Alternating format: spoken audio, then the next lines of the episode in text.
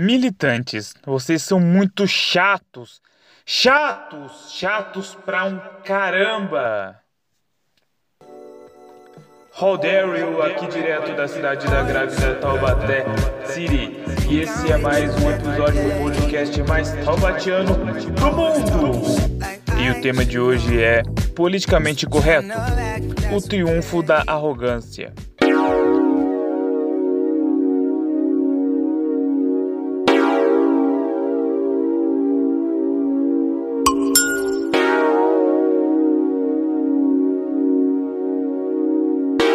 Primeiramente, eu queria agradecer pela repercussão do podcast né, e da página no Instagram. Eu fico aqui bobo com as pessoas que andam me seguindo, um monte de psico, sai, e eu e, de vez em quando eu dou uma stalkeada para ver que raio de negócio esse de psico, sai. Eu descobri que quem me segue tem esses, esses nomes ali, né? São psicólogos, né? Que se sentem interessados pelos posts voltados para logoterapia, né? Eu posso ler algumas vezes sobre alguns vídeos, né, de, de filósofos, né, e etc. Para quem não sabe, a logoterapia, inclusive, é, um, é a terceira escola de psicologia, né, que é do Viktor Frankl, né? E isso prova, né, que o público selecionado cada vez mais se interessa por conteúdos autênticos e de qualidade. Por exemplo, se eu estivesse alimentando a página com um conteúdo mais fanpage de político cringe, é mais, mais raso, né, mais superficial, mais voltado inclusive para os algoritmos, né, que muita gente faz, com certeza a página estaria muito maior, teria muito mais like, mas o público selecionado fugiria, né, e o conteúdo ele seria algo que não me faria ter vontade de fazer, entendeu? Mas enfim, é, para quem não sabe, a página no Instagram é mar.ciomachado. Sigam e ativem as notificações. Dito isso, vamos pro episódio.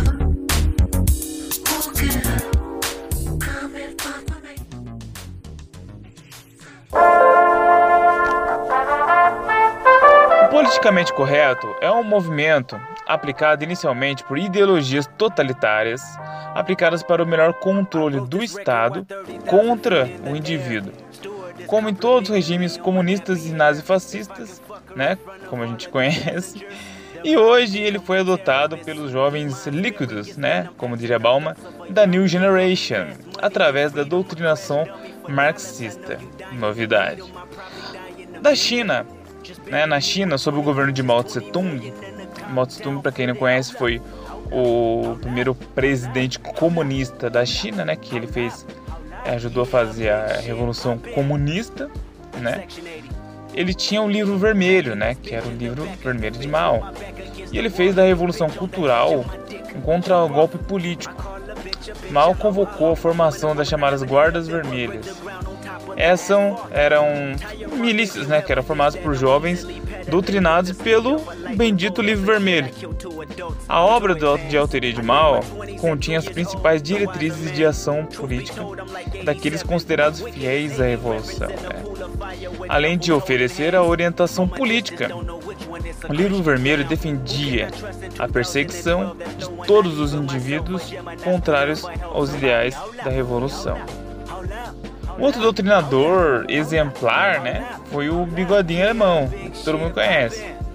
Ele criou a juventude hitlerista, né? Em 1936, Hitler unificou as organizações de jovens e anunciou que todos os jovens alemães deveriam se alistar no Deutsches Jungvolk, ou Povo Jovem, aos 10 anos de idade quando eles poderiam ser treinados em atividades extracurriculares que incluíam a prática de esportes e acampamentos, além de uma doutrinação ao nazismo. Né? Aos 14 anos, os jovens deveriam entrar na juventude hitlerista, sujeitando-se a uma disciplina semi-militar, bem como atividades externas e a propaganda nazista. Então, Hitler ele pegava ali dos 10 anos e tinha 4 anos de doutrinação para enfim esse jovem entrar na juventude hitlerista. E aí você tinha pessoas que com certeza eram extremamente fiéis ao Führer. curioso é que né, tanto os comunistas, tanto os, os totalitários, né, que querem, que usam de, usam de doutrinação, eles sempre recrutam, recrutam né, militantes né, na juventude. Eles não pegam adulto, eles não vão lá na, na, no, na fábrica doutrinar operário. Por quê? Porque o coração do jovem ele é um coração aberto para experiências não vividas e suscetível a propostas de mudanças drásticas extremamente radicais na sociedade. Né? O jovem ele é sonhador, o jovem ele, ele é, é por ele estar tá em formação ainda, né? ele não está é, com o cérebro formado, né? quando você chega aos 18 anos, seu, o seu lobo frontal ainda não está totalmente formado, você aí é, é mais levado pelas emoções né? do que pela razão né? E o, o, o, os caras sabem disso, né? Eles manjam muito de comportamento humano, né? E, e não à toa eles conseguiram fazer o que fizeram, né? E, e mover tantos apaixonados pelos regimes extremamente genocidas e sanguinários e totalitários também.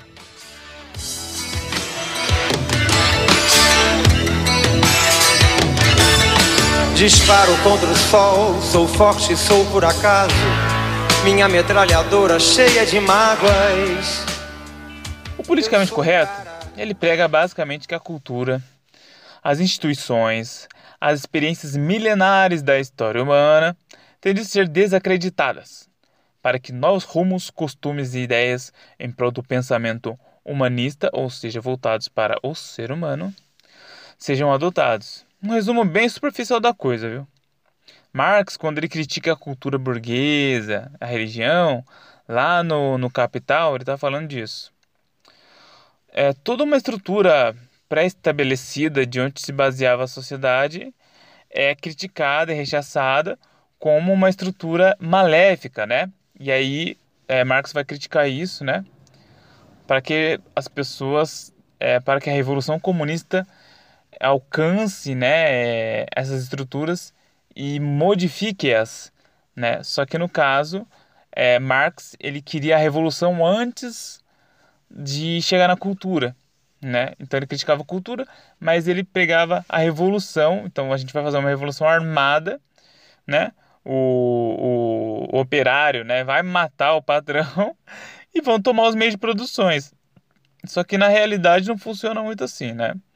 Tanto é que eh, o, o contemporâneo dele, né, o Antônio Gramsci, né, ele soube muito bem disso, né, que não dava certo. E o que, que, ele, que, que ele fez? Ele criou o marxismo cultural. Para entrar na cultura primeiro, para depois é, você ter, democraticamente até, né, um governo legítimo, comunista.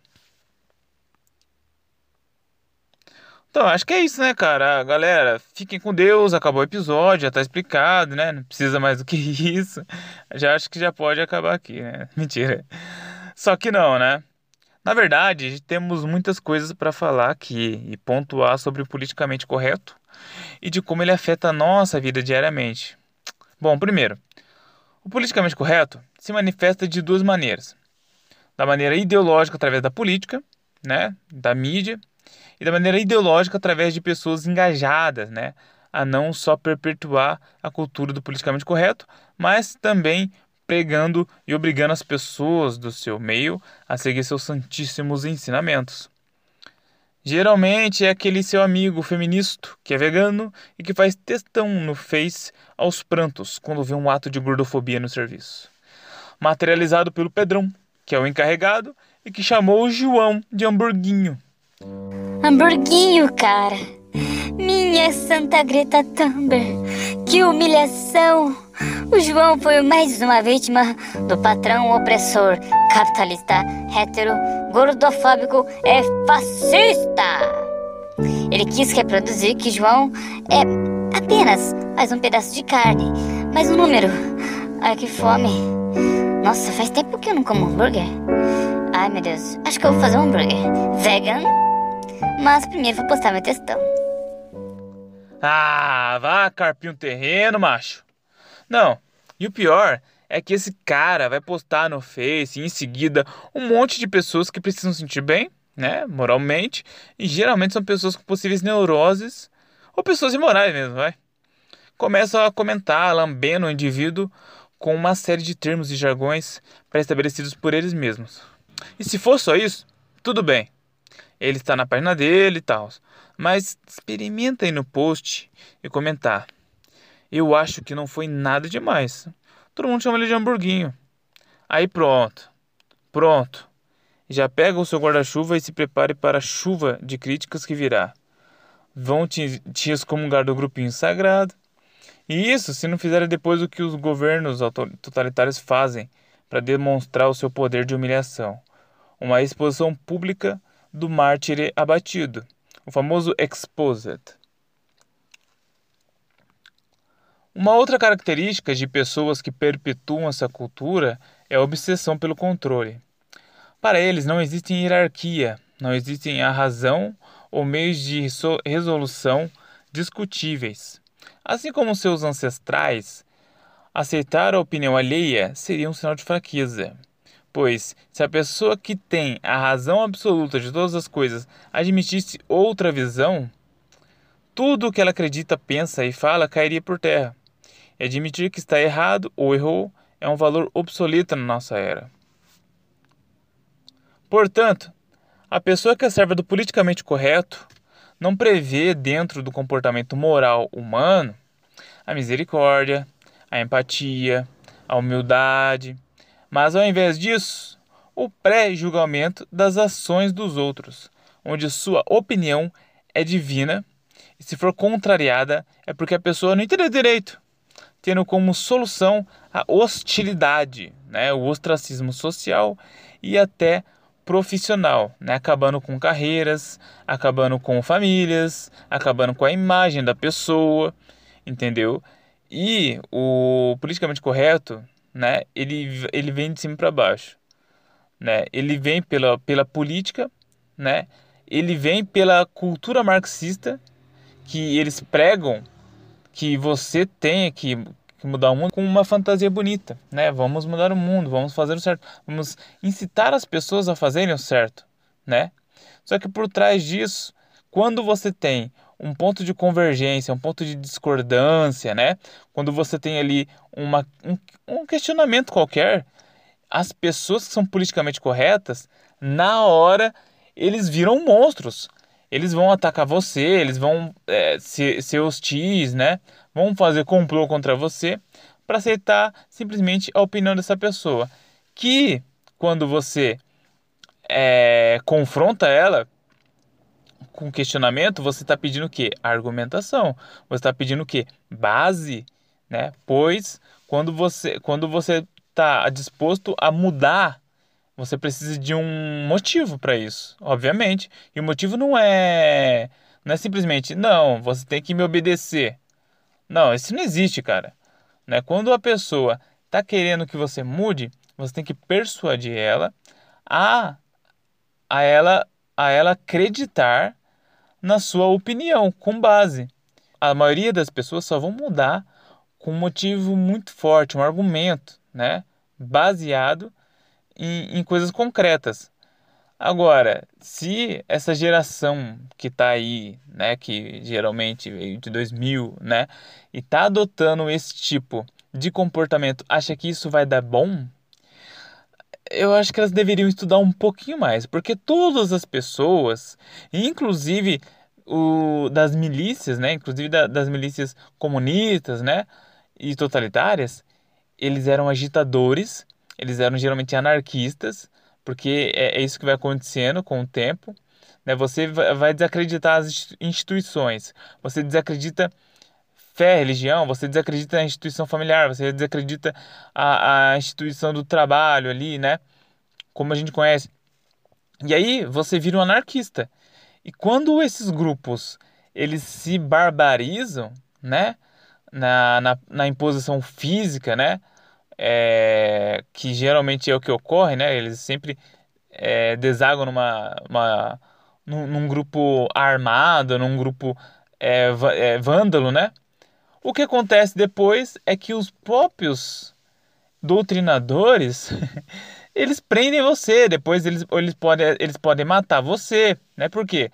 Porque o ser humano, ele sai do controle, ele sai do controle e ele vai sempre querer se radicalizar cada vez mais, porque é, isso satisfaz, certa, isso de certa forma preenche o nosso coração, né? Quando você vai se barbarizando, você tem um sentido, tem uma missão, é como se você tivesse num exército e numa guerra, né? E você começa a criar um monte de inimigos imaginários, né? Inclusive, quando você está aí numa missão tão importante que é, né, é no fim das contas salvar o mundo do machismo, salvar o mundo da homofobia, salvar o mundo do preconceito, né?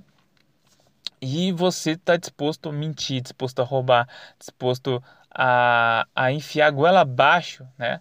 Todos os, a, os seus modos, todos o, os modos de comportamento, os modos linguísticos até, costumes, né? E, e, e culturais, né? Inclusive, para que seja validado, né? A opinião alheia. Se você chega para um, um jovem, né? Chega para alguma pessoa que está aí nesse sonho, né, que está nesse sono profundo do politicamente correto, achando que lá na frente né, é, vai dar bom, você chega e argumenta com ela, converse com ela, né? Tente mostrar para ela é, que o mundo é muito mais do que regras, é, é regras e padrões de comportamento e que isso pode realmente mudar a nossa realidade, que isso pode realmente mudar a maldade do mundo. Né? A Bíblia fala que o mundo jaz o maligno, né? não para que a gente é, se conforte, não para que a gente se acomode com o mundo, mas para que a gente tenha consciência de que isso é imutável, entendeu? Quando você acende uma lâmpada, você tem logo uma sombra, o que significa que onde há luz haverá trevas, né? Mas se nós não estivermos disposto, não estivermos dispostos a lutar contra as trevas e ao invés de ser luz, ser trevas, quão grandes serão essas trevas?